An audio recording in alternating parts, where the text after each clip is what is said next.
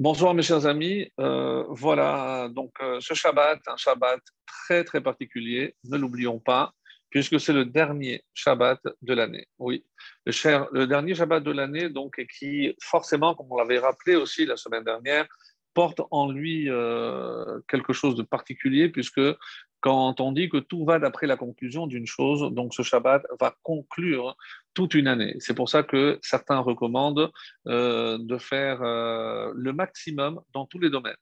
Euh, se concentrer pour qu'il y ait une meilleure ambiance à table, pour qu'on puisse étudier le maximum du temps possible, se concentrer dans la tfila, si Dieu veut, et se rappeler également que ce Shabbat, c'est celui qui clôture les Shiva des Nechamuta, donc, on avait parlé, rappelez-vous, depuis déjà Tisha B'Av, on avait parlé des trois Shabbatot euh, des Puranuta, où c'était des trois Shabbats de malheur, et ensuite il y avait les sept de consolation. Et eh ben, on arrive au septième, le dernier, et le septième, c'est la septième Séphira, c'est de David de Malchut, donc très particulier donc ce Shabbat qui clôture aussi les sept Shabbatot de consolation, et on devrait avoir enfin être comblé dans cette consolation, surtout qu'on s'apprête à, on va dire, inaugurer, commencer une nouvelle année.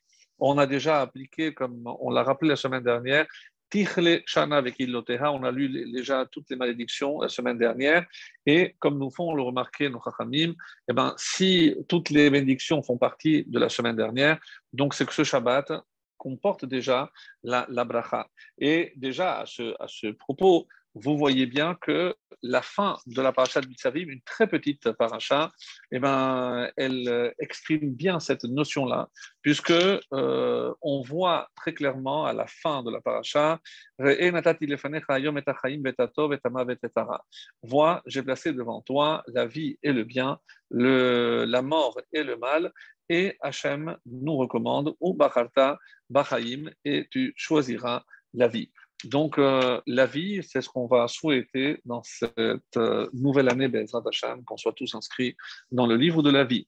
Donc, on va s'attarder, bien entendu, dans certains passages au tout début de la paracha, puisque Nitzavim, qu'elle soit lue avec Vayeler ou toute seule, Nitzavim précède toujours la fête de Rosh Hashanah. Donc forcément, et c'est un enseignement de nos maîtres, qui euh, justement euh, veulent mettre euh, l'accent sur le fait que le Shabbat qui précède un événement qui a lieu dans la semaine, comme une fête, c'est parce que à l'intérieur de, de cette paracha, il y a déjà un message qui est relié avec l'événement que nous allons vivre, c'est-à-dire cette nouvelle année euh, la fête de Rosh Hashanah. Alors, on peut dire tellement de choses sur Rosh Hashanah, donc, mais on va essayer, on va dire, de, de combiner en quelque sorte euh, les enseignements de la paracha avec la, fête de Rosh Hashanah et surtout aussi, en fonction du temps que nous aurons, euh, la mitzvah essentielle de Rosh Hashanah, on le rappelle souvent, on le rappelle d'ailleurs tous les ans, c'est il y a une seule mitzvah à Rosh Hashanah. Je ne parle évidemment pas de la tfila qui est qui est une obligation tous les jours, quasiment, donc, mais c'est l'obligation du chauffard. Donc, que symbolise le chauffard? Qu'est-ce qu'il est censé nous rappeler? Pourquoi on a donné une telle importance au chauffard à tel point que la Torah désigne le jour, la fête de Rosh Hashanah par Yom Teruah, le jour de la sonnerie, ou Zichron Teruah, ou euh, le souvenir de la sonnerie. Et pourquoi, demande notre Hamim, une fois c'est le jour de la sonnerie, une fois c'est le souvenir, parce que Rosh Hashanah, on nous dit, peut tomber le Shabbat, et quand euh, Rosh Hashanah tombe Shabbat, on ne fait que se souvenir de la sonnerie, parce qu'on ne sonne pas euh, le chauffard le jour du Shabbat. Comme si le Shabbat en lui-même avait déjà en lui le message véhiculé par la mitzvah du chauffard. Et évidemment qu'on donne d'autres raisons, on va dire plus pratiques, de peur qu'on ne transporte dans un endroit où on n'a pas le droit de le faire, mais on aurait pu rétorquer, on n'avait qu'à le laisser à la choule et on aurait pu accomplir cette mitzvah. Forcément, il y a des, des raisons beaucoup plus profondes à cela. On attendra que ce soit le cas pour en parler avec plus de détails. Donc, sans plus tarder, nous avions déjà mentionné ce que le, tour euh, déjà nous dit par rapport à un moyen mémotechnique, comment je sais quel paracha précède? Donc on avait donné déjà, on avait expliqué au fur et à mesure, et on arrive à la dernière de la série où on dit Aimdo Utkuro, c'est-à-dire tenez-vous debout et sonnez. qu'est-ce que cela veut dire? Raimdou, quand est-ce qu'on se tient debout? En hébreu, le fait de se tenir, c'est nitzavim. Donc la paracha de nitzavim, vetikoro, est sonné. C'est-à-dire que forcément, on s'arrange dans le calendrier pour que la paracha de nitzavim soit toujours avant Rosh Hashanah, comme c'est le cas cette année. Et comme je l'ai dit, des fois, il y a les deux parachiotes avec Vayeler. Ça, Vayeler sera lu Shabbat Shuvah entre Rosh Hashanah et, euh, et, euh. Donc, euh, avant que j'oublie, donc mardi prochain, nous, serons déjà à Rosh Hashanah, euh, donc il n'y aura pas, aura pas de cours, et on essaiera de reprendre mardi euh, très certainement, donc avant, avant Kippour, pour consacrer un cours, un shiur à, à Kippour. Voilà donc un petit peu le programme. Euh, et avant toute chose, j'aimerais revenir sur une question qui, même si on l'a traité les années précédentes, mais je pense qu'elle revient chaque année avec autant d'acuité. Euh, on est tous conscients que le mois de Elul, et encore une fois, je ne l'ai pas dit, mais la paracha de, cette semaine fait aussi une allusion à Elul. Évidemment, comment ça ne pouvait pas être le cas euh, En effet, il y a un verset où on va nous faire remarquer que euh, alors, c'est le chapitre 30, le verset Vav, le verset 6, Donc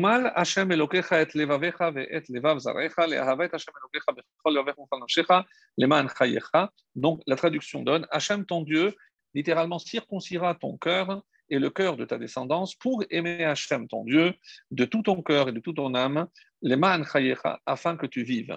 Et comment je fais en sorte de circoncire? Les Chachamim m'ont fait remarquer que Elohecha euh, pardon, pardon, euh, je me trompe de ligne, et levavecha, v et levav, si je prends les initiales, et c'est le aleph, levavecha c'est le lamed, v et et c'est le vav, et levav, le cœur, la suite de ta descendance. Si je prends ces quatre lettres, les initiales, ça donne aussi Elul.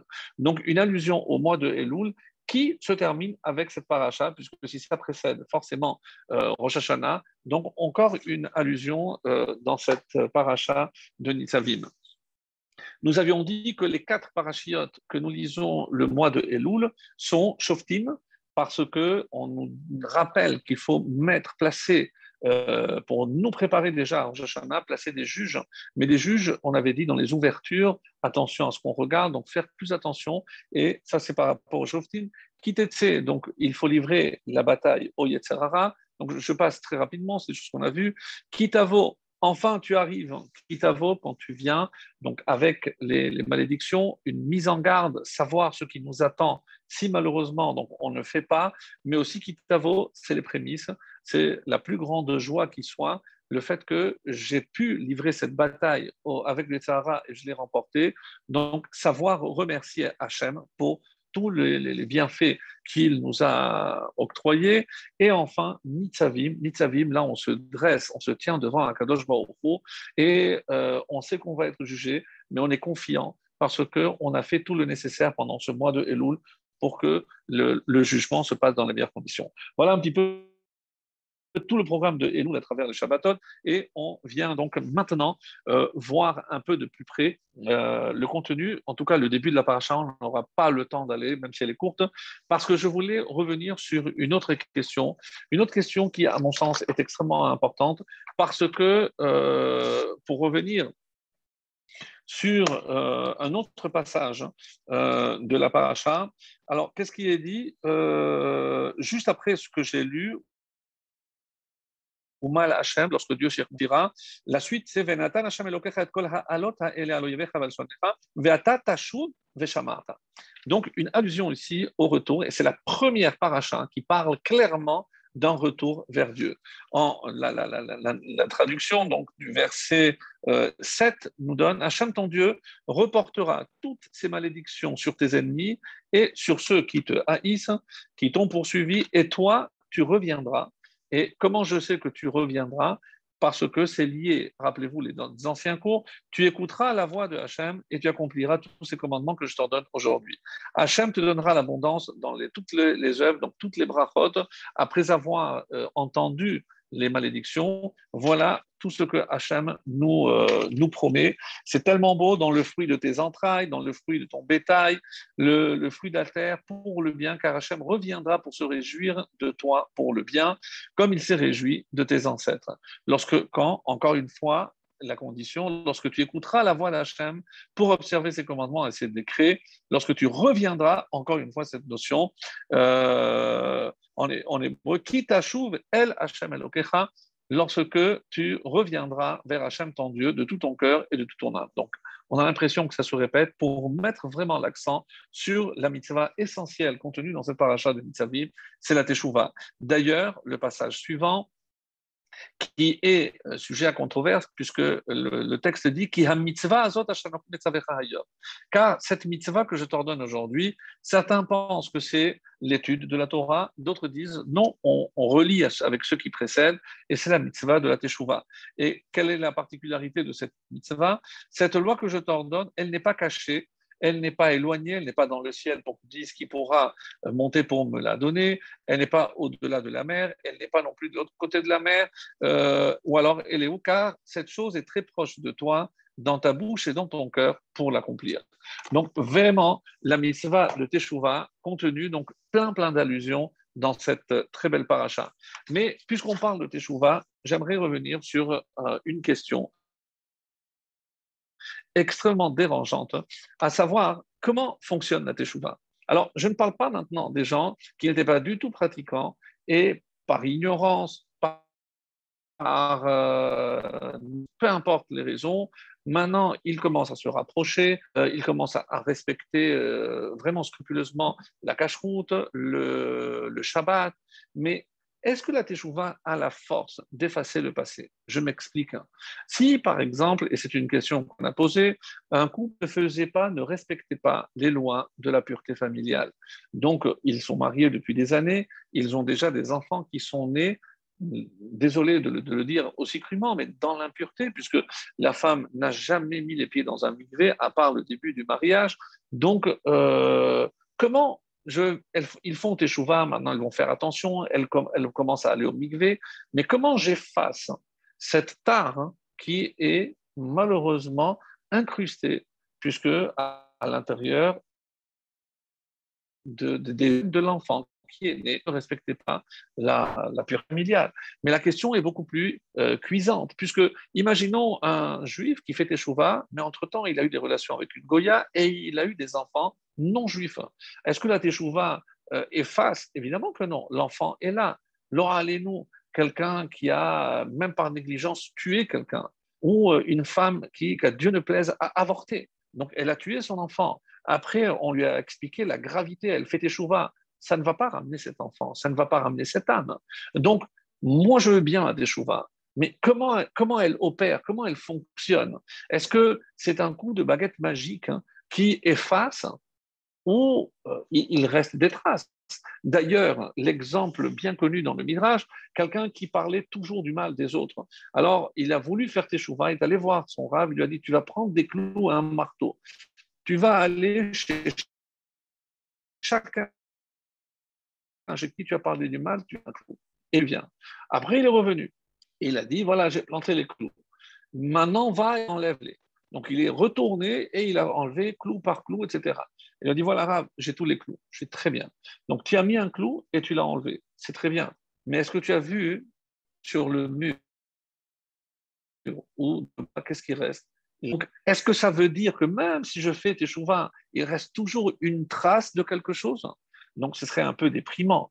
N'oublions jamais que l'une des armes de, de Yetzirara, mes amis, c'est pas simplement de faire tes, tes puisque vous empêchez de faire tes chouvas, mais de dire que maintenant que tu as fait ce que tu as fait, tu crois vraiment sincèrement qu'on peut passer un coup de baguette magique, magique pardon, et c'est fini? Non, c'est te faire rentrer dans une spirale ou carrément dans une forme de dépression en te dévalorisant, en disant que malgré tous les efforts, tu te rends compte, les, jours de ta vie que tu n'as pas mis les tefilines, tu crois que tu vas les mettre maintenant avec Rabbi Noutam, tu vas mettre deux paires après les jours. comment tu peux faire? Comment, tu peux faire? Et on parle maintenant des gens qui ont fait vraiment une teshuva, mais imaginons des gens qui faisaient toujours des efforts pour mettre les tefilines. Un jour, euh, ils étaient pris, l'aéroport, peu importe, ils, regardent, c'est déjà le, coucher du soleil, c'est trop tard, il n'a pas vu les tefilines. Par négligence, pas peu importe. Comment je fais des choix sur ça? Ou quelqu'un qui se trouvait un jour dans un endroit vraiment euh, paumé, il mourait de faim, il a fermé les yeux, il a mangé euh, euh, du, poisson, on n'a pas, parlé, ou quelqu'un qui fait très attention à la cache-route et il s'est dit, là je meurs de faim, il s'est laissé aller, il s'est acheté un bon hamburger, il a préféré ne pas voir le, nom qui avait marqué sur la théouda, et cette personne fait échouva il se rend compte, il dit comment j'ai pu céder alors que je fais tellement attention toute l'année pour, pour euh, un, moment de faiblesse. Alors, imaginez cet homme-là, par exemple, 120 ans après, il monte dans le ciel.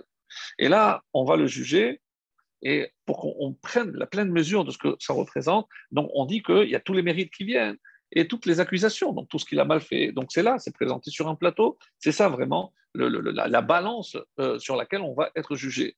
Et à son grand étonnement, il voit un, ange, imaginez la scène, hein, il voit un ange arriver avec un hamburger.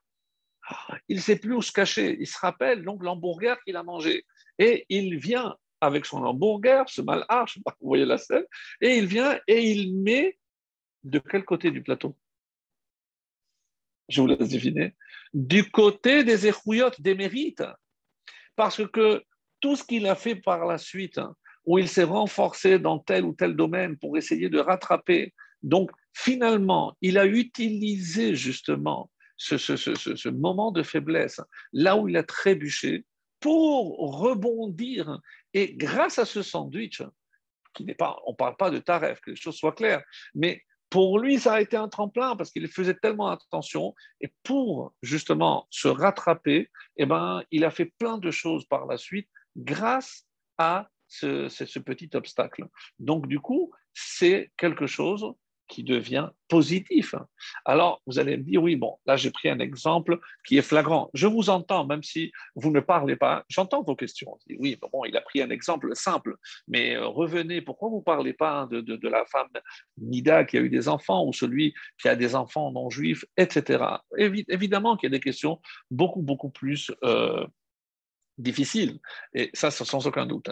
Et ça, c'est euh, une question qu'on a posée justement au, Rabbi Lubavitch dans les grottes, c'est-à-dire les, réponses qu'il donnait. Euh, et, il dit comme ça donc quelqu'un qui a oublié, ici la question est sur quelqu'un qui a oublié de mettre les téfilines, comment il peut faire maintenant aussi un tikkun parce qu'il a euh, humilié quelqu'un en public? Comment, comment je peux rattraper ça etc. Alors, Kotevet, en er on a l'impression qu'il n'y a pas un moyen de réparer. Euh, les dates Yeled Vematsav chez l'Eder, lorsque un enfant est né euh, sans Tarat Mishpacha, il est là l'enfant. Donc, qu'est-ce que je vais le mettre dans le mikvé, ça va lui redonner. Comment je peux faire? Alors, il dit Tikkun le Michelad Yeled Meisha Ou la même question, c'est quelqu'un qui a eu un enfant avec une non-juive. Donc, c'est des questions extrêmement difficiles, et gênantes, mais évidemment que tout le monde peut faire teshuva. Mais comment on fait teshuva? Alors, j'ai envie de poser la question qui est posée par Rabbi Yosef Albo, qu'on a cité souvent dans le Sefer Haïkarim, le livre des principes. Lui, il pose une question comme seuls les grands et, bon, il est séfarade, il est, aussi espagnol, donc vraiment euh, d'une manière directe, franche, et tellement qu'on se dit, mais comment on n'a pas posé cette question avant? Et il dit comme ça. Donc c'est dans le Sefer Haïkarim, le chapitre 4, paragraphe 27. Donc, concernant la Teshuvah, j'ai toujours eu un grand doute. Pourquoi? Une fois que la Avera, la transgression, elle a été faite de manière claire. Matoi la Teshuvah. Mais qu'est-ce que la teshuva peut apporter sur une action? Comment une parole peut annuler une action? D'accord, je vais faire khatati, j'ai fauté, j'étais négligent, tout ce que vous voulez. Mais comment ça opère Comment ça peut influencer une action du passé C'est ce qu'il dit. Mais même si je fais harata, même si j'ai des regrets, vidou, et je vais avouer mes fautes. celui qui a tué ou quelqu'un, au Mechalet à Shabbat, ou celui qui a transgressé le Shabbat. Alors quoi? Nefesh en faisant le vidou, je vais le ressusciter? Non, la question est posée. Vecharata, o Shabbat est un Shabbat que j'ai profané. Alors, comment euh, le Shabbat, il va se représenter à nouveau? Non, on sait très bien que ce qui est passé est passé. Alors, c'est comme, l'exemple est tellement fort, c'est comme quelqu'un qui est venu, il a détruit une maison.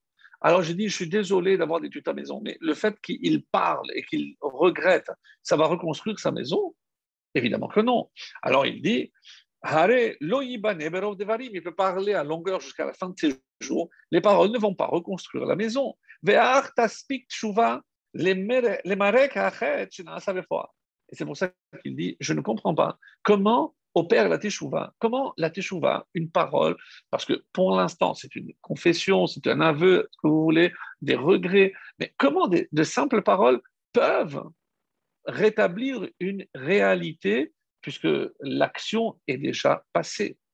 Donc, même si je dis que la teshuva, c'est comme si je retournais dans le passé. Alors, ce qui est encore euh, extraordinaire parce que c'est Rabbi Shimon ben Lakish. Resh Lakish, évidemment connu, donc lui qui était chef de bandit, il sait de quoi et il est question quand on parle de Teshuva, bien entendu, mais il a dit aussi, il a affirmé quelque chose que nul autre avant lui avait osé euh, avancé. Ça se trouve dans le traité de Yoma, à la page P. Vav Amoudbet 86b.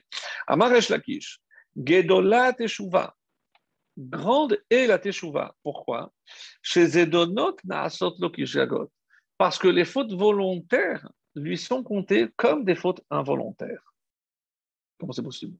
Quand il a fait, il a fait ce qu'il a fait, il a voulu faire. Alors, bon, alors, et qu'est-ce qu'il rajoute?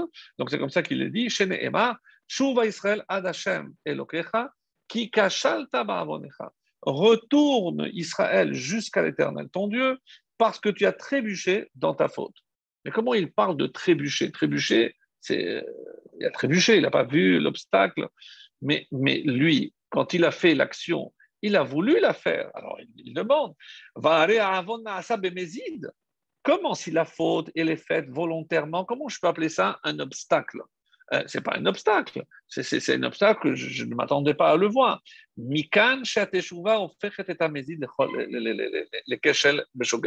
C'est la preuve, il apporte de ce verset, que celui qui vraiment fait une teshuva sincère, eh ben, même quelque chose qu'il a fait volontairement, c'est que ça devient comme involontaire.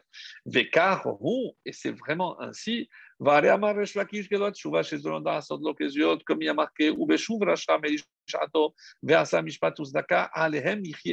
alors, on dit, celui qui est revenu, le rachat qui est revenu de, de ses méfaits, il a fait ce qui est juste, il a fait ce qui est euh, vraiment euh, équitable.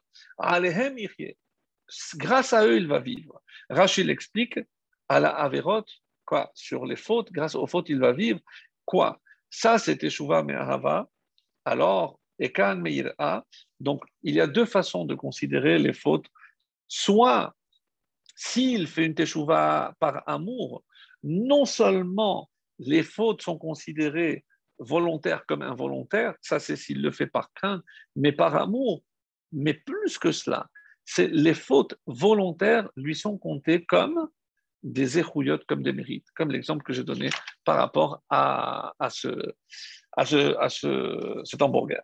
Donc, mes amis, il est ici quelque chose d'important qu'on ne mesure pas, c'est que le pouvoir de la Teshuvah est incommensurable. Quand on dit que la Teshuvah a précédé le monde, c'est pour nous faire comprendre que quand Dieu a créé l'homme, il était évident que l'homme allait fauter, mais il fallait aussi lui donner l'opportunité de réparer. Et donc la Teshuvah est ce moyen de réparer. Alors vous allez me dire, mais oui, mais comment je répare des choses qui sont irréparables? Moi, dans un premier temps, c'est par rapport au jugement, comment Dieu va juger? Et c'est pour ça qu'il est tellement important que la Teshuvah soit sincère. Si je le fais vraiment avec amour, eh ben, c'est pas simplement que j'avais une dette que Dieu efface, non. Si je devais 100 000 euros, eh ben, c'est pas que le banquier, dans sa grande gentillesse, il efface la dette, non, il n'éponge pas la dette. Il met un plus devant. Donc, du rouge, il passe au vert, moins 100 000, plus 100 000. Quoi? Ça, c'est la vraie teshuva. La teshuva par amour. Et comment je peux atteindre ce niveau de teshuva par amour? C'est lorsque je sais que Hachem, il n'a jamais cessé de m'aimer. Parce que si je suis conscient qu'il m'aime, alors en retour, évidemment que je vais l'aimer. Et on va poser une question magnifique aussi par rapport à cette notion-là. On sait qu'il y a plusieurs débuts d'année. Et Dieu va juger la récolte, il va juger l'eau et il va juger entre autres l'homme. Alors, l'Agmara nous fait remarquer que lorsque il s'agit de la récolte, alors qu'est-ce qu'on apporte comme offrande? On apporte des produits de la récolte. Lorsque Dieu va juger l'eau, c'est à Shavuot, donc à Oshana qu'est-ce qu'on apporte? On faisait ce qu'on appelle la libation d'eau, on apporte d'eau. Donc, les Rahamim déduisent que toujours par rapport à ce qui va être jugé, je dois, en fonction, apporter l'offrande à Akadosh Vous voyez où est la question? Maintenant que je dis que Rosh Hashanah, c'est l'homme qui va être jugé, donc qu'est-ce que je devrais apporter? L'homme, c'est-à-dire moi-même. Qu'est-ce que je dois offrir? Eh bien, c'est moi-même. Et comment s'appelle cette façon de venir et offrir, s'offrir soi-même à Kadosh Baruch Mes amis, ça c'est la Teshuvah. La Teshuvah, c'est être capable de venir et dire Hachem, je suis là pour toi. Pourquoi c'est tellement important cette notion de proclamer la royauté d'Hachem? Parce que pendant l'année où j'ai fermé les yeux, je, je, je, j'agissais comme s'il n'y avait pas quelqu'un qui me regardait, comme s'il n'y avait pas quelqu'un qui notait sur le cahier tout ce que je faisais. Alors, arrive au Shashana, eh ben, je prends conscience que Hachem, c'est le roi du monde. Il n'a pas besoin de moi, mais quand je viens et je le proclame roi, c'est pour moi que je le fais, parce que évidemment, je vais savoir avoir des conséquences. Si je sais que c'est le roi du monde, comme je l'affirme chaque fois que je profite de ce monde, quand je profite de ce monde, je fais une bracha. Et qu'est-ce que je dis? Hashem, Elokenu Donc c'est le roi du monde. C'est, on, ne pense pas forcément, à force de dire les, les, dictions un peu trop rapidement, mais Rosh Hashanah, c'est Mamlacha. Donc on vient être Mamlich à Kadosh C'est l'une des dix raisons rapportées par le Rav Sadiagon pourquoi on sonne le chauffard. Justement parce que c'est comme ça qu'on intronise le roi. ici, il s'agit du roi du monde. Donc, il y a un sage qui a vécu à peu près 200 ans, euh, qui s'appelait le Maharam Ben Habib. Et lui, euh, il, a écrit dans un livre au sujet de Kippour, il a donné une réponse très originale que je vais vous lire. Donc, sur ce qu'on vient de dire, comment imaginer que la transgression, je puisse la transformer en mérite? Donc, mais, c'est quoi, encore une fois? Il, y a ici un coup de baguette magique. Comment je peux faire opérer un tel changement? Et il répond Ella, Kevan Amachet, puisque il s'agit de quelqu'un qui a goûté la faute, Vehikir Bemaim c'est une expression, et il a pris le goût de l'eau interdite. Donc, quelqu'un qui a fauté, c'est comme s'il avait goûté le fruit interdit. Veafiloachi Peresh, et donc, il a plus de mérite que quelqu'un qui n'a jamais goûté un fruit défendu, parce qu'il ne sait pas quel goût a ce fruit. Et là, évidemment, c'est une métaphore pour toutes sortes de fautes. Donc, quelqu'un qui n'a jamais fauté, par rapport à quelqu'un qui a fauté, quand celui qui a déjà fauté une fois se retient, il fait un effort qui est beaucoup plus important que celui qui n'a jamais fauté, puisqu'il ne sait pas quel est le goût de la faute. Et pourquoi il le fait? Mais Ahavat Hashem, il le fait uniquement par amour pour Hachem. Et donc, et alors, c'est parce qu'il a fait justement cette faute. C'est-à-dire que maintenant, il connaît la faute, il a déjà joui de cette faute, il sait le goût de, ce fruit défendu, et il se retient. Donc, chaque fois qu'il va se retenir de ne pas faire ce qu'il a déjà fait, vous imaginez le mérite aux yeux d'Akadosh Baruch parce qu'il se dit ce qu'il fait, il le fait pour moi. Alors, un tzadik qui n'a jamais vraiment fauté, en tout cas de ce point de vue, puisque euh, on va dire que le Yetzahara pour chacun est à son propre niveau. Évidemment qu'il y a des façons de fauter, même par la pensée, même de, certaines façons, donc, parce qu'il ne fait pas tout le nécessaire. On ne rentre pas mais on sait que plus une personne est élevée, plus son Yetzirara est élevé. Donc, même si le champ de bataille n'est pas le même, mais une fois qu'on a goûté l'effort que je dois faire, fournir, chaque fois que je me retiens de ne pas refaire ce que je fais, donc c'est grâce à cela qu'on considère, et c'est la réponse qu'il donne que je trouve magnifique, et c'est grâce à ça qu'on considère que c'est un mérite. Parce que l'autre, euh, il n'est pas tellement tenté parce qu'il ne sait pas ce qu'il rate, mais lui, il le sait. Donc, chaque fois, vous imaginez le mérite extraordinaire qu'il a chaque fois qu'il s'abstient. Donc, c'est pour ça que d'après le Maharam Ben Chaviv, c'est comme ça qu'il donne cette explication extrêmement intéressante. Alors, pour revenir maintenant à la réponse que propose Rabbi Yosef Alvo dans son Sefer à Ikarim, qu'est-ce qu'il dit?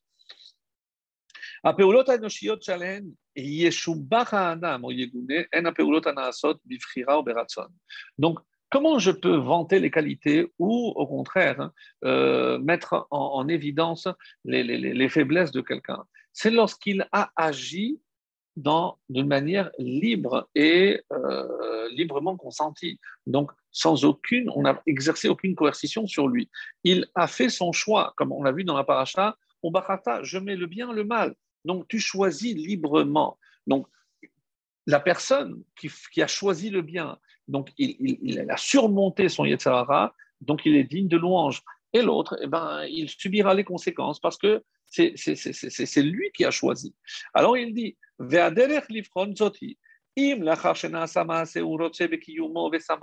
Écoutez bien parce que c'est magnifique ce qu'il dit.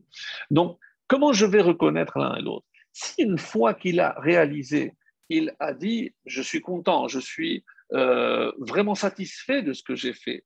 Alors, dans un sens ou dans l'autre.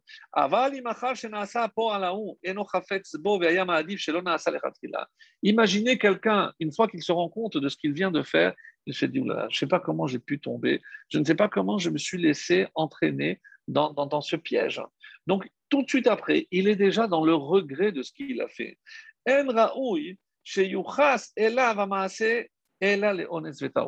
c'est magnifique. Qu'est-ce que, en montrant mon regret, finalement, qu'est-ce qu'on prouve? Lui dit, mais finalement, c'est comme s'il avait agi sous une contrainte. Ce n'est plus, et c'est comme ça qu'il va expliquer, ce n'est plus une faute volontaire. C'est comme s'il avait été emporté, comme d'ailleurs c'est marqué, quand un homme faute, tout. Donc, c'est comme s'il y avait une sorte de coercition. La reine Kachel Mitralet à la c'est pour ça lorsqu'il regrette vraiment sa faute, Zémoré, qu'est-ce que ça nous euh, montre? Chez Lona Gamon, même quand il l'a fait, je ne peux pas déduire qu'il l'a fait vraiment de manière volontaire. La preuve, c'est que juste après, il a regretté. Et s'il avait pu revenir en arrière, jamais il l'aurait fait. Ça, mes amis, c'est comme ça qu'on considère que même cette mauvaise action, et comment C'est uniquement par ma pensée, uniquement par mon regret, uniquement par mon cœur. Quand je dis que le Rosh j'apporte, qu'est-ce que j'apporte moi-même? Mes regrets, pourquoi il est important? Donc, c'est vrai qu'il n'y a pas d'aveu à Rosh Hashanah, ça sera un Kippour, parce que je vais obtenir un pardon définitif de la part d'Hachem.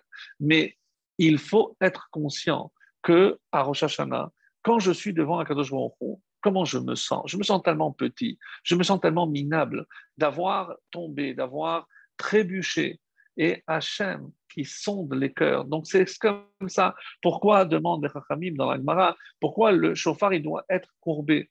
Parce que ça symbolise l'homme. Parce que l'homme doit être contrit, il doit être courbé. Donc il sent toutes les erreurs qu'il a faites, il les regrette sincèrement. Ça, mes amis, c'est la vraie tchouva. Et c'est ça ce qu'on attend, bien évidemment, de ces jours que nous vivons, donc les derniers jours, les derniers instants, on ne compte plus en jours, mais presque en heures, ce qui nous sépare de, de, Rosh Hashanah. Alors, maintenant, pour passer à la suite maintenant, parce que je vois que l'heure euh, passe vite, euh, pour revenir à... C'est une réponse que je, ne vous lis pas, mais je vais vous, vous dire oralement. Donc, qu'est-ce que le rabbi a dit, par exemple, à cette femme qui euh, regrette tellement de ne pas avoir fait euh, Tarat Mishpacha? Elle, a dit, maintenant il faut que tu rebondisses. Comment tu vas organiser des cours de Mishpacha? Tu vas aller chercher des femmes qui ne sont pas convaincues. Tu vas leur dire comment tu regrettes. Tu vas leur dire peut-être qu'elles sont à temps. Tu vas essayer de te renseigner pour voir des calottes, des fiancés, pour leur montrer au moment où encore avant le mariage, il est temps de bien faire, eh bien, tu vas mettre tout ton cœur, toute ton âme pour convaincre ces jeunes filles de continuer à respecter même au-delà. Et tous ces efforts que tu vas faire, toutes ces femmes que tu vas convaincre de faire ta mishpacha, eh bien, c'est ça, finalement, tout ce bien qui va sortir de quoi? Parce que toi, tu ne l'as pas fait. Donc, et on revient sur ce que nous expliquait ici le, euh, le Sefer Haïkari, le des principes. Donc, au contraire, tu rebondis parce que tu regrettes tellement. Alors, évidemment que ça ne va pas effacer, mais il n'y a pas que le fait d'effacer. Vous savez, lorsque les frères de Yosef, ils, ils, euh, ils ont dit, non, on n'a jamais vu qu'ils ont, ils ont demandé pardon, etc. Même si Yosef a, pardonné. Alors, comment il faut dire C'est quelle est l'interprétation? Lorsque j'ai fait une faute, maintenant, qu'est-ce que je vais en tirer comme leçon? Est-ce que je vais me morfondre, rester Ah ben, si déjà euh, j'ai goûté quelque chose à Kippour, alors autant faire un bon repas? Ça, c'est évidemment une pensée qui est complètement aux antipodes de ce que la Torah recommande. Donc, au contraire, ne laisse pas, une fois que tu es tombé, ne laisse pas le Yetzer Hara te tirer vers le bas. Au contraire, tu dois trouver l'énergie pour te hisser et rebondir. Et c'est ce qu'on appelle dans la Chassidoute, par exemple, c'est Yerida Letzolechalia. Même si tu es descendu, même si tu as chuté, eh ben, c'est comme ça que tu vas rebondir. N'oubliez pas cet enseignement. Quelle est la définition d'un tzaddik Sheva Ipol Donc, un tzaddik, il tombe sept fois, il se relève.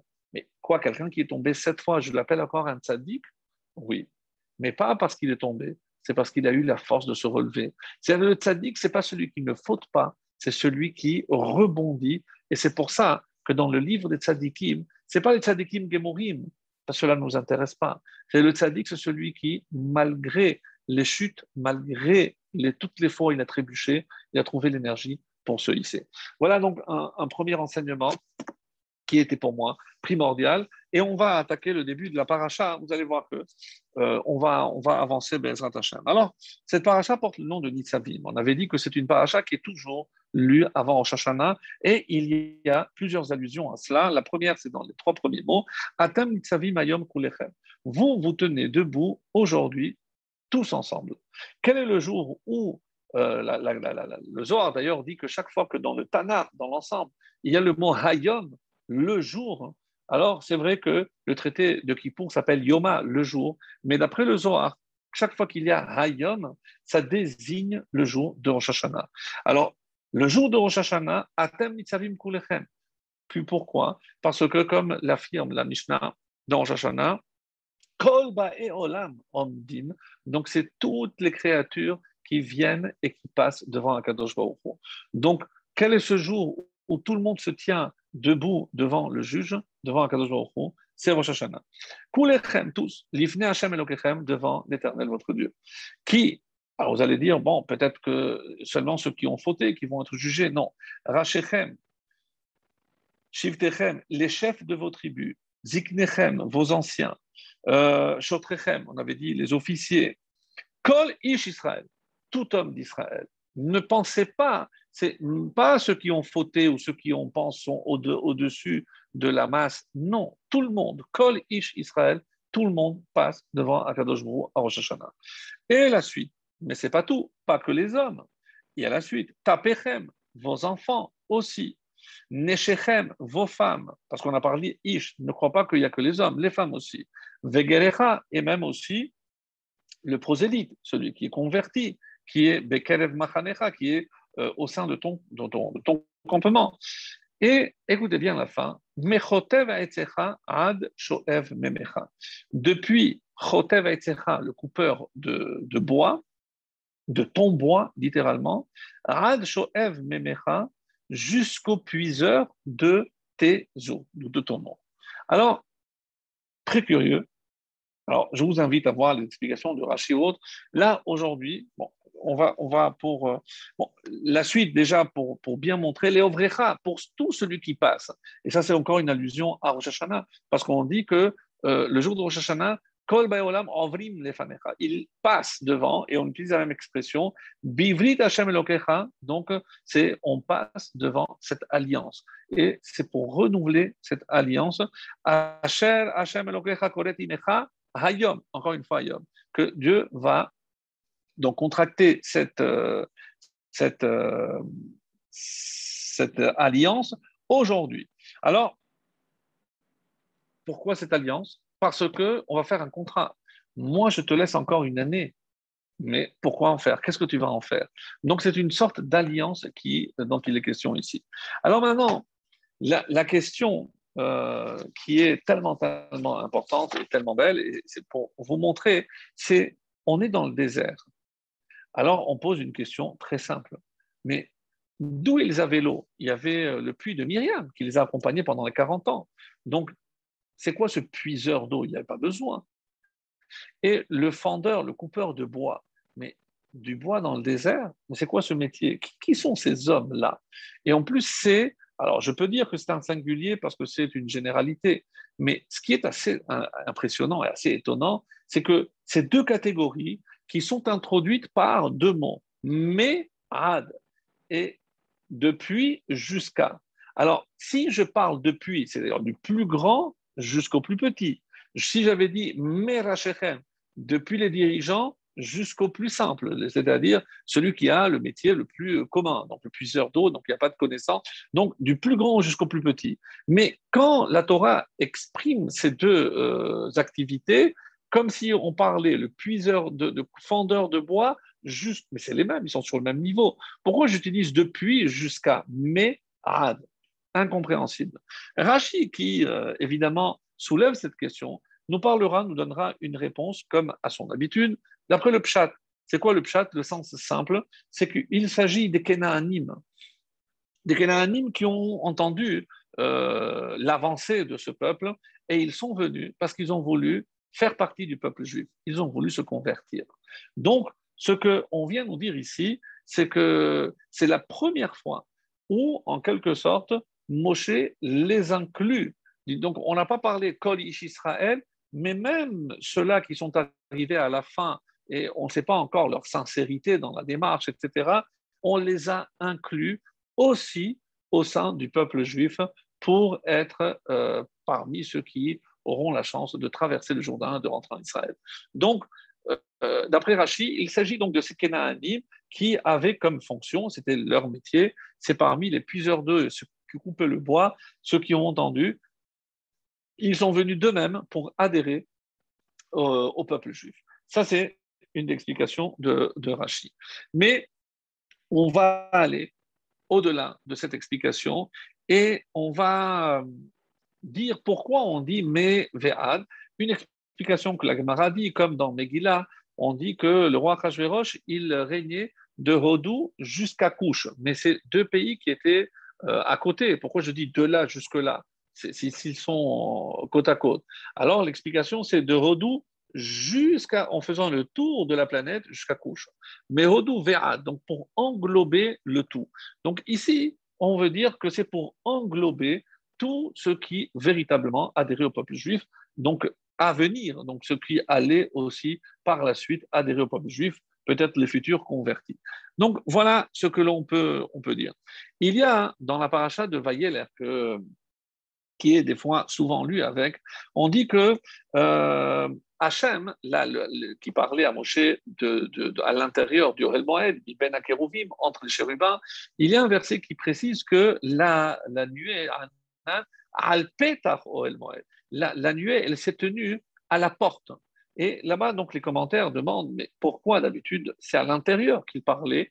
Et une réponse très intéressante nous dit, nous sommes à la porte justement de la terre d'Israël et on est en train d'assister à la passation de pouvoir. C'est-à-dire la barrière qui existait entre Moshe et Yahushua est en train de tomber. Pourquoi? Parce que quand Dieu parlait à Moshe, il n'y a que Moshe qui l'entendait, et après Moshe transmettait à Yahushua. Lorsque maintenant la nuée se place à l'entrée de la tente d'assignation de Moed, c'est pour que, tout en parlant à Moshe, Yahushua, qui se tenait à l'extérieur, pouvait aussi entendre. C'est-à-dire, pour nous dire qu'il y a une forme de, plus on, va rentrer en Israël, les barrières hein, de séparation tombe. Et c'est comme ça qu'on explique maintenant, par rapport à ce que je disais tout à l'heure des, convertis, pourquoi c'est que maintenant qu'on a intégré les cuiseurs d'eau et les fendeurs de bois parmi les, peuples de Canaan, parce que maintenant les barrières sont tombées. C'est une explication, euh, encore une fois, pour entrer là-dedans. Alors, Maintenant, on va expliquer d'une manière beaucoup plus profonde, en tout cas très originale. J'ai vraiment pris un plaisir énorme et c'est pour ça que euh, je tiens absolument à le partager avec vous. Vous allez voir donc la richesse de, cette réponse. Sincèrement, euh, ça, ça vaut le détour. Alors, si on vous demandait dans la Torah quel est le premier personnage sur lequel la Torah précise qu'il a coupé du bois alors, certainement que Noir, pour construire son arche, il a coupé du bois, mais on ne précise pas. on l'imagine. Peut-être même que Adam ou ses enfants, Caïn et Hevel, lorsqu'ils ont apporté l'offrande, donc peut-être certainement qu'ils ont euh, offert dans le misbéar aussi du bois, ils ont coupé du bois, mais tout ça n'est pas précisé dans le texte. Le premier homme sur lequel on dit qu'il a coupé du bois, non, bien tenté, juste un peu avant, c'est Abraham Avinu. Vaivaka Ola. Et il a fendu, il a coupé le bois pour l'Holocauste. Donc, c'est la première fois où on nous parle d'un coupeur de bois. Mais Chotev, un singulier. C'est une allusion, nous dit, et c'est le BR Moshe de Orojov que je cite assez souvent, un, chassid qui se base sur les enseignements d'un grand kabbaliste, le, euh, Maharam de, de Pano donc aussi quelqu'un d'extrêmement élevé, il le cite très souvent dans son ouvrage. Donc il dit que c'est une allusion à Abraham. Abraham Avinu est le premier qui a coupé du bois. Alors on va expliquer qu'est-ce qu'Abraham vient faire là-dedans. Donc ça, je vous demande un peu de patience. Et il pose aussi la question, qui est celui, le premier, qui a euh, puisé de l'eau, ou le texte dit clairement qu'il a puisé de l'eau. Donc vous allez penser certainement aussi à Abraham qui a puisé des, puits, euh, ou peut-être même Rivka qui est allé puiser de l'eau, mais euh, le Maram de Panon nous dit il s'agit ici de Eliyahu Lorsque sur le mont Carmel, il a donné l'injonction au peuple, rappelez-vous, lorsqu'il a réuni les, sacerdotes, de, les prêtres de Baal euh, pour trancher, faire trancher entre les juifs qui hésitaient vers l'un ou vers l'autre. Donc, il a offert euh, donc un, taureau et là-bas, il a demandé au peuple juif Milou Arba Kade allez me remplir quatre cruches d'eau. Donc, L'allusion ici, dit le, le, Rav de Panon, c'est à Eliyahu Navi. Et donc, et finalement, depuis Abraham jusqu'à Eliyahu Navi, donc il s'agit d'un temps. Quand, pendant combien de temps va durer cette, euh, ce jugement que, représente Rosh Hashanah? Adam Kulechem, et vous savez combien de temps va durer ce jugement depuis Abraham jusqu'à Eliyahu Navi. Curieusement, c'est les deux qui représente la Emouna à l'extrême. Pourquoi? Comment je le sais? Parce que c'est le premier Ma'amin et le dernier, celui qui viendra nous annoncer, bien, évidemment, la fin des temps. C'est d'ailleurs jusqu'à la fin des temps, on devra passer tous les ans devant un Kadosh Baruch donc, combien va durer ce jugement de Rosh Hashanah? Eh bien, depuis euh, Abraham. Et pourquoi cette allusion au bois? Parce que, quel jour euh, Abraham s'apprêtait à sacrifier son fils, la Hakeda c'était Rosh Hashanah. Donc, le Rosh Hashanah, on sait que euh, Yitzhak est né à Rosh Hashanah, il a été aussi sacrifié à Rosh. Donc, depuis ce Rosh Hashanah jusqu'à la fin des temps, jusqu'à la du Mashiach, donc on sera jugé à chaque fois. Alors, et euh, il y a aussi une allusion, d'après lui, Vaikar et Ha'ayil. Abraham, on dit, il a pris le bélier, une fois que le bélier est apparu, et Ha'ayil, disent les Chachamim, ici, euh, Maram de Pano, Ha'ayil, c'est les lettres de Elia, sans le va final, c'est les mêmes lettres. Donc, Eliaou est présent à la Hakeda. Et ça fait allusion au dernier verset du prophète Malachi, hanavi quand, donc à la fin des temps, et c'est pour ça que c'est lu dans cet Haftara, je vous enverrai Elia Navi, Livnebo Yomagadol Veranora, devant ce grand jour, donc annoncé, Ve Eshiv Levbanim Alavotam, Ve Levbanim à la avotam et pour ramener le cœur des enfants à leurs parents. Donc c'est la fin des temps. Donc c'est une allusion à, euh, la fin des temps, donc comme on l'a dit à Eliyahu Le, la Hakeda, puisqu'on en parle, et on va voir ici quelque chose aussi de, très étonnant par rapport donc à euh, ceux qui vont prier à Rosh Hashanah et qui vont être entendus à Rosh Hashanah. Donc, on a certains personnages et le Midrash va dire quels sont les événements qui sont déroulés à Rosh Hashanah. Et vous allez voir qu'il y a ici quelque chose d'extrêmement important à savoir. Mais avant cela, j'aimerais revenir sur cette expression le coupeur du bois et le puiseur d'eau, puisqu'on n'a pas encore euh, épuisé tout ce qu'il y a à dire sur, euh, cela. Alors, en effet, qu'est-ce qu'on dit? Euh, Dans rappelez-vous, on a dit qu'il n'y a pas eu de jour plus heureux pour le peuple juif que deux. Kippour et tout Béhav. Alors, l'Agmara dit Kippour, je comprends, Dieu il pardonne, euh, Dieu nous a redonné la Torah, donc ça je comprends. Mais tout Béhav, qu'est-ce que c'est le 15 Av? Et après, l'Agmara va donner plusieurs explications. Une d'entre elles, quasiment la dernière, on nous dit parce que le 15 Av, on a arrêté d'apporter du bois au Misbéar. Pourquoi? Parce que la force du soleil commence à moindrir. Et qu'est-ce qui se passe? Donc, le, bois ne sèche pas comme il faut. Et qu'est-ce qui peut se, passer? Eh bien, il va y avoir des, vers à l'intérieur du bois. Donc, évidemment, on ne pouvait pas prendre de risque d'apporter du bois qui euh, était véreux dans le Betamikdash. Donc, on a arrêté d'apporter du bois. On a expliqué d'une certaine façon. Donc, maintenant, à partir du 15 Av, dit la Chassidoute, je, je peux dire déjà souhaiter que Mar Khatimatova, Khatimatova, donc c'est-à-dire souhaiter une bonne année à partir du 15 Av.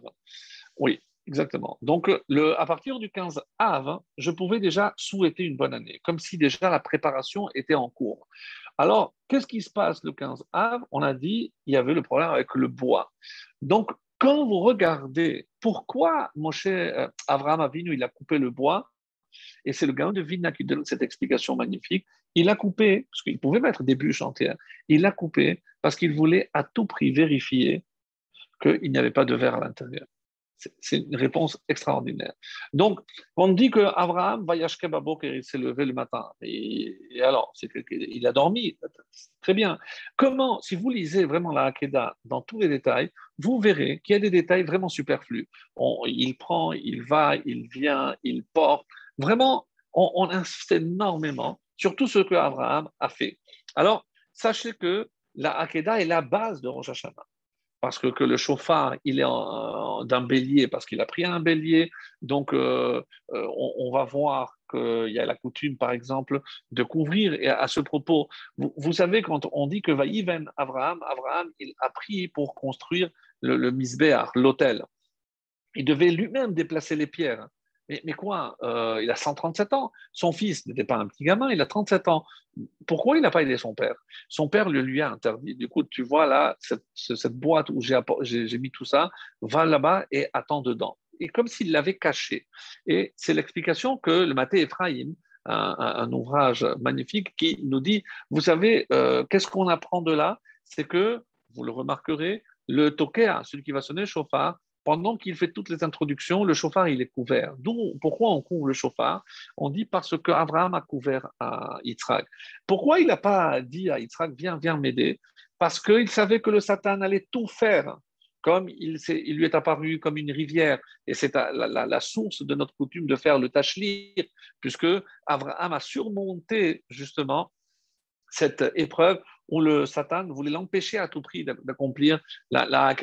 Donc, il s'est dit, il suffit qu'il prenne une pierre, il va le faire trébucher, il va se casser un pied, et je ne pourrai plus l'offrir. Ce ne sera pas une olatemima, il ne sera, pas, sera pas parfait. Donc, il n'a pas voulu, ne touche pas le couteau, ne touche rien.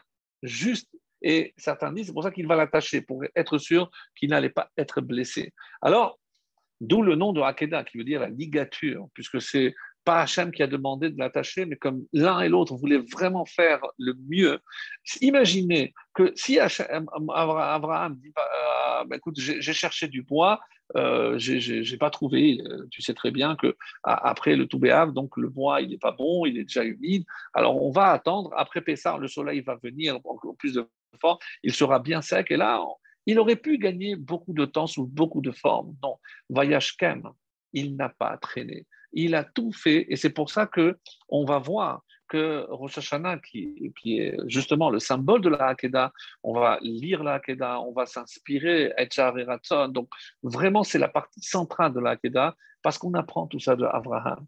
Quel a été l'empressement d'Abraham pour accomplir, alors qu'il aurait pu traîner, il aurait pu euh, trouver même des excuses. D'ailleurs, un midrash magnifique qui dit Hachem, tu sais, quand tu m'as demandé de prendre mon fils et de sacrifier, mais j'ai été comme un sourd et comme un muet, plutôt comme un muet, sourd, non parce que je t'ai entendu, mais un muet, je ne t'ai pas dit, mais tu m'as promis que ma descendance viendrait par Yitzhak, tu m'as promis une grande descendance.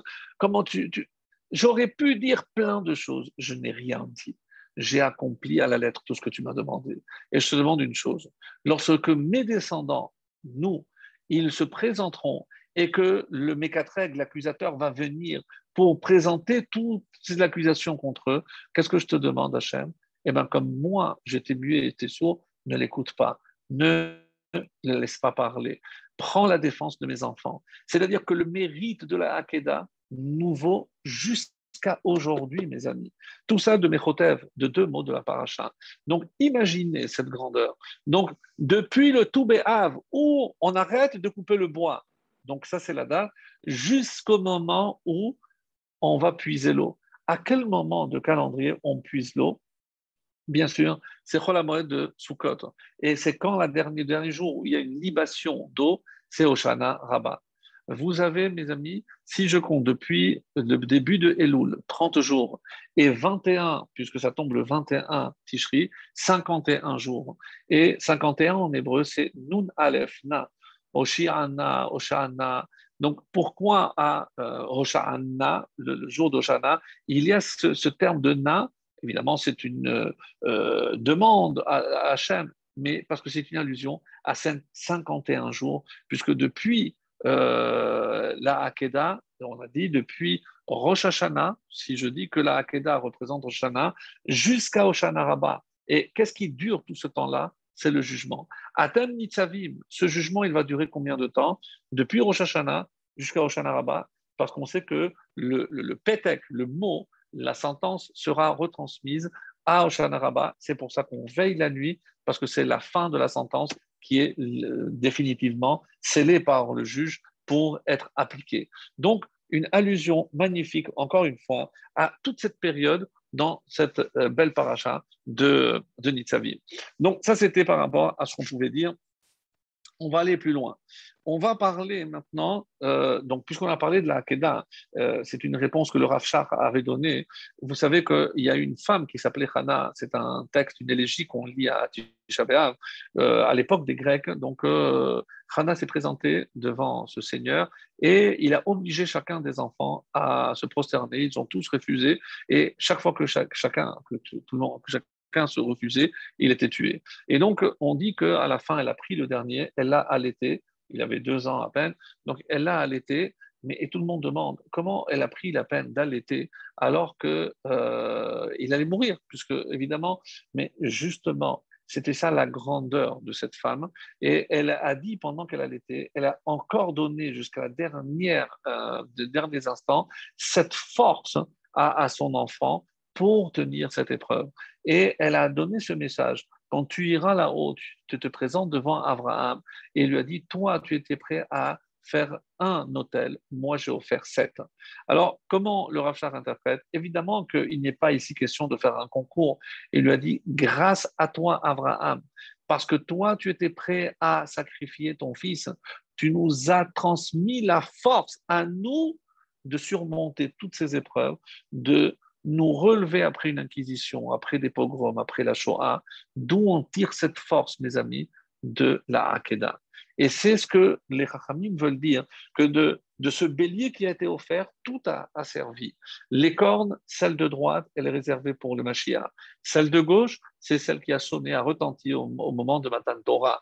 la peau, c'est on dit la ceinture dont c'est saint euh, Eliawanavi, donc une allusion aussi à la fin des temps. Les tendons de cet animal, on dit que c'est ce qui a servi pour la harpe de David Hameler. C'est dire que chaque étape importante de notre vie, chaque jalon qui nous amène vers les temps messianiques a été posé par Abraham grâce à cette action qu'il a faite. Et on va aller plus loin. On dira à Rosh Hashanah, Heureux le peuple qui connaît la sonnerie? Mais si vous donnez ce chauffard à n'importe quel non-juif, vous lui expliquez, il terminera par sortir aussi un son. Qu'est-ce que ça veut dire? Il n'y a que nous, et même chez nous, tout le monde ne peut pas, n'arrive pas à sortir ce son. Qu'est-ce que ça veut dire? Et, et les Chachamim m'expliquent, parce qu'ils savent les fatot, ils savent séduire Hachem avec cette sonnerie. Mais en faisant allusion à quoi? À la Hakeda. Parce que eux utilisent la Hakeda et c'est grâce à ça que Hachem les juge favorablement année après année, et vous comprenez la place centrale de la Hakeda, ben, tous les matins, c'est par ça qu'on commence la tfila, et à Rosh Hashanah, c'est par la Hakeda que l'on commence l'année. Donc, pour, vous montrer à quel point. Et c'est pour ça qu'on dit Zachor nous donc vous lirez dans les Zechirot, donc les, souvenirs juste avant la sonnerie du chauffard. vous allez voir donc l'importance, et on dit que euh, va Escor, on dit, on, se souvient d'Abraham et de Jacob et pas de Yitzhak.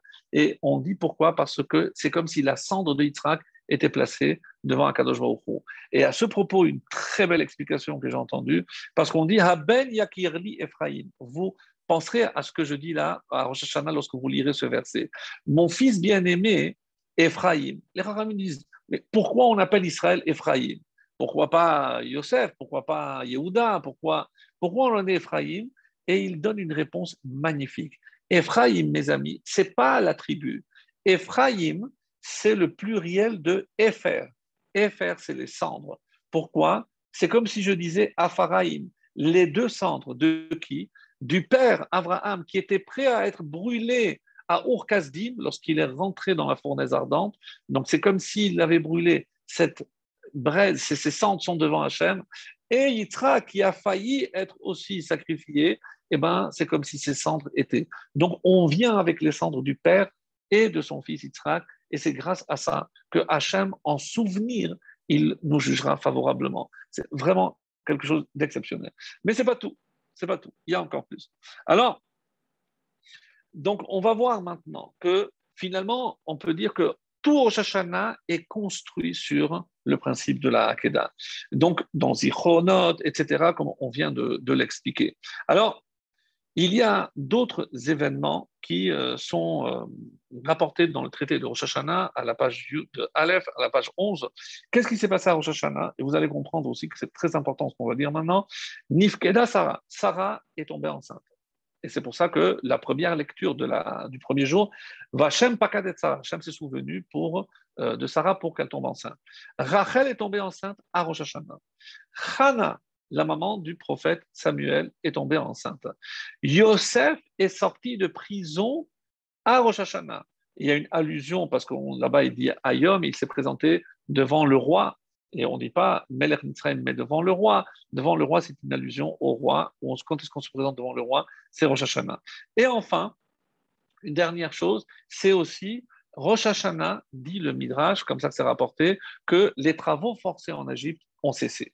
Alors, ce, qui euh, va nous occuper les minutes à venir, c'est comment je, relis tous ces événements. Si je dis euh, que ce sont les événements qui, ont eu lieu à Rosh Hashanah, donc ils sont liés entre eux, mais ils sont aussi reliés à Rosh Hashanah. Donc, je cherche maintenant quel est ce lien, et vous allez voir que c'est aussi quelque chose de magnifique. D'ailleurs, parce que les travaux, la avoda, a cessé à euh, Rosh Hashanah, qu'à Rosh Hashanah, on dit aussi Zecher Litzian Mitzrayim. Comment je peux parler du souvenir de la sortie d'Égypte à Rosh Hashanah? Pour toutes les fêtes, je comprends bien, mais quel est le lien entre Rosh Hashanah et euh, la, sortie d'Égypte?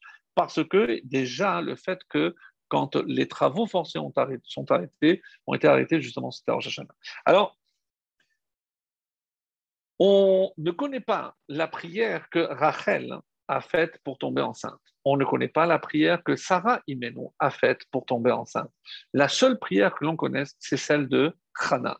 Et d'ailleurs, ça va être la Haftara du premier jour de Rosh Hashanah. C'est Vatit Palel Chana. Chana a prié. Alors, vous savez, que la prière la plus importante de Rosh Hashanah, c'est Moussaf.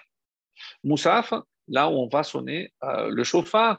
Donc, il y a trois prières, les trois brachot du début, les trois de la fin et les trois, puisqu'il y aura trois fois où on va sonner le chauffard, il y en a trois. Donc la Hamida comporte neuf brachot. L'Agmara pose la question d'où on sait qu'il y a neuf brachot? Écoutez la réponse, elle est absolument inédite. C'est parce que dans la prière de Hana, il y a neuf fois le nom de Dieu. C'est-à-dire, on savait déjà que de Hana, on a appris plein de choses. Regardez dans Brachot, vous allez voir comment on sait qu'il faut prier à voix basse, la Hamida, parce qu'elle a, murmuré avec le cœur contrit. Donc, on apprend de Hana beaucoup de choses. Mais dire que la tfila la plus importante quasiment de l'année, on l'apprend de, euh, de Hana. Alors certains disent effectivement qu'elle n'a pas demandé comme n'importe qui demande euh, de tomber enceinte. Elle a dit c'est pas pour moi. Moi, si je veux un enfant, d'ailleurs, je veux qu'il soit beau, qu'il soit intelligent, qu'il soit, mais pas pour moi, pour toi, parce qu'il va te représenter Hachem. Et dès qu'il pourra, il va te servir. Il était comme, pas nazir, mais consacré déjà à Hachem. Elle voulait mettre au monde un vrai serviteur d'Hachem en la personne du prophète Samuel, prophète Shmuel. Et en effet, alors là, vous allez voir que euh, le, texte de la Gemara que j'ai préparé ici. Alors, je sais que euh, on, avance, euh, que l'heure avance un peu trop vite, mais le texte de la Gemara est magnifique parce qu'il dit comme ça. Je vais lire rapidement. Amar Rabbi Lazar, Miyom Shebara Kadosh Et Rabbi Lazar, je, lis directement en français. Euh, Rabbi Lazar a dit du jour où Akadosh a créé son monde, eh ben, il n'y a pas eu, il n'y a eu personne, il n'y a pas eu d'homme qui est appelé Akadosh Baruch Hachem Tsevakot, le maître des armées, des légions, jusqu'à que Hana vienne et le nomme ainsi. Alors, Hana a dit, Amra Hana Lifna Kadosh maître du monde, Mikol et parmi toutes les légions, des légions que tu as créées, de créatures qui existent dans le monde, est-ce que, écoutez bien, est-ce qu'il est difficile pour toi de me donner un fils? Regarde tout ce que tu as créé. Tu as des milliards, tu peux pas me donner un petit million à moi? Sauf que le million, je l'aurais pris pour moi. Mais là, elle, elle ne veut même pas pour elle. Et l'Agmara, elle dit, à quoi ça ressemble? C'est une analogie extraordinaire. C'est un roi de chair et de sang qui a organisé un très grand festin pour tous ses serviteurs. Il y a un pauvre qui s'est tenu à la porte et il disait nous, les poussins, ça ne vous dérange pas Il n'a pas la tenue. Donc, il demande à chacun, vous pouvez me donner un, une petite pizza, vous pouvez me donner. Non, il essaie de gratter quelque chose. Vélo et voilà. Alors, personne n'écoute. Qu'est-ce que tu fais là? Tu n'as rien à faire. Vas-y, vas-y. Qu'est-ce qu'il a fait? Dahak, il a trouvé le moyen de, de, de, de passer entre les filets. Il s'est frayé un chemin. Vénirna, c'est Et en passant, il se présente devant le roi et, lui dit alors, Amarlo, Adoni Ameler, mon, mon, seigneur le roi, Nicolas Seouda, regarde tout ce que tu as fait. Est-ce que pour toi c'est difficile de, me donner un petit morceau de pain? Et il lui a donné un morceau de pain. Alors l'analogie est magnifique. Mais pourquoi? Qu'est-ce qui se cache derrière? Alors vous allez voir que dans la réponse que je vais donner après, donc on va comprendre aussi cette analogie. Mais c'est de ça qu'il s'agit. Savoir comment demander, mais comment on peut se présenter devant un Kadosh Baruch Mais si c'est ce Ani, il n'est même pas invité, comment il se débrouille pour se trouver devant le roi. Mes amis, Rosh Hashanah, on est tous devant le roi. Aussi pauvre qu'on soit, pauvre en mitzvot, pauvre en mérite, mais il suffit qu'on soit descendant d'Abraham et de Yitzhak, on a le droit, on se présente devant le roi et on peut lui demander. Et Hachem, il va nous écouter parce que il fait taire toutes les accusations si on a le courage de traverser tous les obstacles et de se présenter devant un Kadosh Baruch eh bien, il va nous écouter. Pourquoi c'est tellement important? Et comme la suite va vous le montrer, alors, dans, il est dit que Hana, pourquoi elle a demandé? Elle a demandé pour Hachem, pas pour elle. Donc, Sarah, si maintenant on ne sait pas qu'est-ce qu'elle a demandé, mais comme je veux aller vite, vous allez remarquer que euh, euh, Qu'est-ce qu'elle reproche un peu à son mari quand euh, le, mari, il a dit, et moi, je ne vais pas quitter ce monde sans laisser de descendance. Alors, il a parlé pour lui. Hachem l'a écouté et lui, il a eu un enfant, Ishmaël. Donc, Sarah vient avec presque un reproche à l'égard. De, il dit, toi, tu as prié pour toi. mais tu ne m'as pas incluse. Donc, qu'est-ce qu'elle a fait, Sarah, lorsqu'elle a compris que Abraham, il a déjà eu un enfant et que elle a compris que ça ne dépendrait que d'elle. Donc, quand elle, elle a prié, elle a été exaucée. La même chose pour Rachel. Rachel a dit, mais regarde ton ancêtre Yitzhak, il a prié, il a eu des enfants. Alors il lui a dit, oui, mais moi, pourquoi tu veux que je prie maintenant? Mais sinon, je suis considérée comme morte. Tout ce qu'elle lui a dit, Rachel, là-bas, avec des larmes. Et qu'est-ce qu'il répond Mais ça y est, moi, j'ai des enfants. Avec Léa, j'ai des enfants. Qu'est-ce qu'elle a compris, Rachel? Que si elle voulait obtenir quelque chose d'Hachem, c'était elle qui allait demander. La même chose, Hannah. Hannah, quand elle va voir son mari, qu'est-ce que son mari lui dit? Mais pourquoi tu veux des enfants? Je suis mieux que dix enfants. Elle a compris que son mari, Elkana, n'allait pas prier pour elle. Qu'est-ce qu'elle a fait? Elle est allée à Shiloh, là où il y avait le Mishkan, et elle a prié, elle a déversé son cœur. Et c'est là où elle a prié. C'est-à-dire, mes amis, quand est-ce que Hachem a exaucé à Rosh Hashanah? Lorsque on a compris que le seul qui doit se présenter devant le roi, c'est moi. Et le seul qui a le pouvoir de demander à Hachem quelque chose, c'est moi. C'est pas parce que je vais envoyer une lettre, un pétec à telle ou telle association, priez pour moi, priez pour moi, moi je suis resté tranquille. Non, on n'a rien compris. À Rosh Hashanah, devant le roi, il n'y a que nous. Tout ce qui euh, est dit ici pour Sarah, pour Rachel, pour Hannah et Yosef, rappelez-vous, Yosef, quand est-ce qu'il s'est présenté, quand est-ce qu'il est sorti On dit à Rosh Hashanah. C'est curieux on sait qu'il a passé deux années supplémentaires. Pourquoi? Combien dure le souvenir de quelque chose Un an. C'est pour ça que le deuil, c'est un an. C'est pour ça que la paracha de Kitete, je dois me souvenir de Amalek, donc je dois le faire tous les ans au bout d'un an. Alors pourquoi deux ans? Parce que lui, qu'est-ce qu'il a dit? Zechartani veiskartani. Donc deux fois, il a demandé au maître euh, et chanson de se rappeler, le, ministre des, boissons, le il a demandé de se rappeler. Donc, comme au bout de deux ans, il a attendu deux ans, comme il a compris qu'il avait oublié, donc Yosef a demandé à Hachem directement, fais-moi sortir. Quand? Rosh Hashanah. Et enfin, quand est-ce qu'ils attendaient que ce méchant pharaon meure? Il est mort et ils ont vu que rien n'a changé. Qu'est-ce qu'ils ont fait? Et. Vata al Shavratam. Ils ont prié et cette supplication est montée jusqu'à Hachem.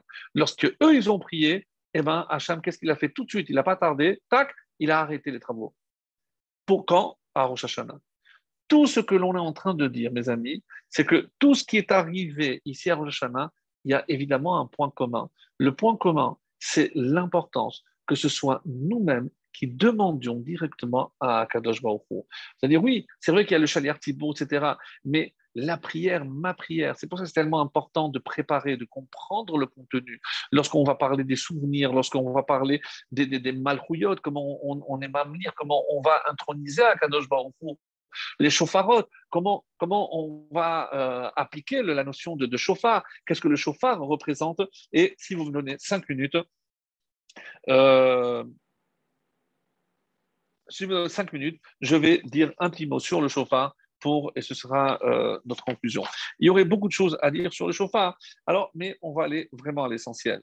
Alors, juste pour rappeler très rapidement les raisons qui sont données par Rav Sadia Gaon, c'est d'abord pour la royauté, parce que pour nous rappeler que c'est le premier jour des dix jours de, de, de Teshuvah, la Teshuvah, pour nous rappeler à Sinaï, parce qu'à Sinaï, on a sonné le chauffard, pour les Nevi'im, parce que c'était aussi comme ça que on, les Nevi'im s'exprimaient, pour nous rappeler la destruction du, du, temple, la Hakeda, pour nous faire prendre conscience, pour nous réveiller en quelque sorte, parce que c'est Yom Adin, parce que c'est aussi le jugement, et enfin, boot Nitri Israël pour euh, rassembler tous ceux qui sont exilés. Alors, il y a ici quelque chose de, formidable, et c'est ce qui est dit dans la Pirkei de Rabbi Eliezer. C'est que, euh, comme on a expliqué que de ce bélier, tout a été, tout, on s'est servi de tout. Et le dernier, le dernier, on dit, c'est pour Triat Hametim, c'est-à-dire avec Eliyahu Navi. Et euh, on va prouver que le chauffard sonne essentiellement pour Triat Hametin. Pourquoi? Parce que dans la bracha que nous faisons, qui attache au kol teloa, kol chauffard, pardon. Parce que tu écoutes le son du chauffard. Donc écouter, c'est de loin. Après, umaazim teloa. Après, quand on continue à sonner, Alors Hachem, il se rapproche, donc il commence à écouter attentivement. Et il n'y a pas comme toi, ô roi. Et on savait qu'il n'y avait pas comme roi. À quoi ça ressemble? Le jour de l'intronisation, le roi est en train d'assister à un défilé magnifique et il y a quelqu'un qui se faufile. Excusez-moi, vous savez, je dois déménager. Vous ne pouvez pas me signer une autorisation pour que je puisse avoir plus de chômage? Qu'est-ce qu'il fait là? Et Hacham, qu'est-ce qu'il fait? Il délaisse toute cette parade et il s'occupe de ce pauvre mendiant qui vient de lui demander. Nous ne, minimisons pas l'importance de ce qu'on va demander à Kadosh Baruch à Rosh Hashanah. Et c'est pour ça qu'on se concentre vraiment sur l'essentiel. On ne peut pas se perdre et on va voir que l'essentiel, c'est ce qu'on dit à la fin de la Hamida. Inscris-nous dans le livre de la vie de la Parnassa. On le fait très succinctement, mais on a, on a tout concentré. Alors, je disais que par rapport à euh, Triatametim. On dit comment va se passer Triatametim Alors, il y a dans la, dans la Gemara, dans notre ouvrage, de Rabbi comment, ça, comment va s'opérer? Alors, chaque heure, d'abord la terre va trembler, après il va ramasser la poussière, etc. Et la sixième heure, il va insuffler l'âme. La septième va se lever. Comme qui? Comme Adam. Comment Adam s'est levé? Va y parper à part. Dieu a insufflé le, il a insufflé son souffle et ce qui a donné la vie à l'homme. Donc, qu'est-ce que nous on fait avec le chauffard? Le chauffard, c'est lorsque on, avec notre souffle, on le remet à Kadosh Baruch C'est comme si on lui rendait ce qui est à lui. Autrement dit, mes amis, et c'est ça ce qui est dit ici, Triatametim, Rosh Hashanah, normalement, on aurait dû mourir. Le chauffard sonne pour nous faire ressusciter. Je ne parle pas de mourir au sens propre du terme, mais j'ai dit, rappelez-vous, et j'ai commencé par cela, à Rosh Hashanah, je devrais offrir moi-même. Qu'est-ce que j'offre? J'offre ma personne parce que je veux un nouveau moi. À la Hakeda, il y a Tretametim, d'après le Zohar, Yitzhak est mort parce qu'il avait une âme féminine, il fallait une âme masculine. Donc il est mort, il a ressuscité. À Matan Torah, on dit que mon âme est sortie quand il a parlé. À quoi ça fait allusion? À Matan Torah, lorsque Dieu a parlé, l'âme a quitté le chauffard, c'est pour ramener. C'est-à-dire, si on retient du chauffard, qu'est-ce que l'on doit retenir du chauffard? Le chauffard, c'est pour assister à une résurrection. Une résurrection peut-être spirituelle, parce que je dois être un nouveau moi. Je ne dois pas être le même. Je dois me renouveler. Mais si je me renouvelle, qu'est-ce qui se passe avec l'ancien? Eh bien, je l'offre à Akadosh Et si la teshuva est sincère, pour fermer la boucle avec ce qu'on a dit, si la teshuva est sincère, donc le, le, nouvel, le nouvel être, le nouveau moi qui se présente, hein, c'est à la place de l'ancien. Donc finalement, le chauffard, mes amis, et c'est à cela que je dois penser. Alors il n'y a pas des cavanotes, c'est sûr qu'il y, a, beaucoup de cavanotes par rapport au chauffard, à quoi je dois penser, etc. Mais ce qui, et c'est pour ça qu'on dit que le chauffard, comme vous le savez, il y a trois sons, trois types de sons. Et ça, vraiment, c'est important. Il y a le son continu. Après, il y a soit le saccadé tout, tout, tout, ou alors plus saccadé tout, tout, tout, tout, tout, Donc, ce qu'on appelle la terroir. Comme on hésite entre les deux, et c'est pas qu'on hésite, c'est que chacun a une signification. Et c'est comme ça que les Chachamim disent. C'est que le premier son, c'est lorsque tout va bien. Donc c'est fluide, tout, tout est droit. C'est la bonne santé lorsqu'on est jeune. Après, on commence à vieillir. Après, on commence à se plaindre. Ah, ah, ça c'est tout, tout, c'est les chevarines, je suis brisé, chava. Et ensuite, après, c'est la, lamentation, c'est les pleurs. Normalement, quand est-ce que je pleure? C'est lorsque je meurs. Et donc, c'est pour ça que c'est lié à Triatametim. Mais qu'est-ce qui vient après? Parce qu'on doit terminer aussi avec une tequila. Alors, on reprend un nouveau. C'est-à-dire, si j'ai compris que après la plainte et même après la mort, c'est-à-dire la fin de quelque chose, eh ben, j'assiste à un début. Et c'est comme ça que la tequila, c'est, et c'est le Shla Kadosh qui nous dit, la tequila, c'est lorsque tout va bien. Jusqu'à 50 ans, on n'a pas de problème. Après les chevarim, c'est les plaintes. Commence, c'est la maladie. Comme ça, il dit, c'est choli. Donc la de la bonne santé, après choli, et après la terroir, après c'est mita. Mais on ne termine pas avec ça. On termine avec une tekira. Qu'est-ce que c'est le message de cette tekira qu'on sonne à la fin? C'est la vie. Parce que si j'ai compris le message et que grâce au chauffard, j'assiste à une forme en quelque sorte de résurrection, finalement, c'est ce que je suis en train de dire, c'est que la dernière tekira, vient symboliser qu'une fois que j'ai offert à Kadosh Baruch à Hachem, qu'est-ce qu'il m'offre? Il m'offre la vie. Et c'est ce qu'on souhaite évidemment tous de tout cœur. Et c'est ce que je voulais euh, peut-être euh, dans le domaine spirituel. Et c'est le Rabbi Tzadok à Cohen qui dit que finalement la sonnerie du chauffard, c'est quoi? Pourquoi c'est la Teshuvah Parce que c'est la Refoua. Alors la Tekia, c'est lorsque tout va bien spirituellement. Donc il n'y a pas d'obstacle, il n'y a pas de Shevarim lorsqu'on a des défaillances. La Teroua, c'est lorsque je pense que c'est la fin, que je suis trop loin. Non, le chauffard, il sonne pour me ramener même si je suis loin, pour me dire qu'il y a toujours une réfoie, il y a toujours une euh, guérison, et cette guérison, évidemment, vous l'avez compris, s'appelle la Teshuvah. Voilà, mes amis, je voulais vraiment terminer par euh, une bracha. Euh, je ne sais pas si je laisserai encore un message, mais je voulais vraiment demander à Hachem que, comme on le fait d'habitude, quand est-ce que je vais pouvoir demander à Hachem de m'inscrire définitivement, moi et tout Israël? C'est après Modine après avoir remercié Hachem pour tout ce qu'on a eu. Et ce que je voulais vous remercier à vous et Hachem d'avoir, puisque c'est notre dernier cours de cette année en principe, donc d'avoir eu cette année. Et j'espère qu'elle vous a enrichi comme elle m'a enrichi. Que ces cours de, ce fameux mardi, véritablement, nous aient permis à tous de nous élever, de grandir, de nous améliorer.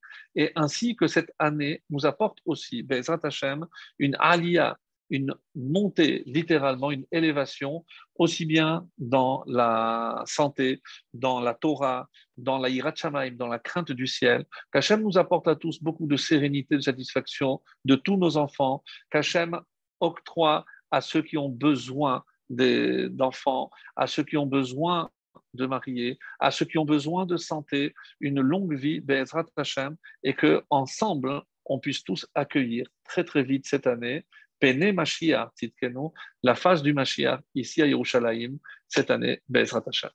Shana Tova, à tous, et encore mille, mille merci à tous.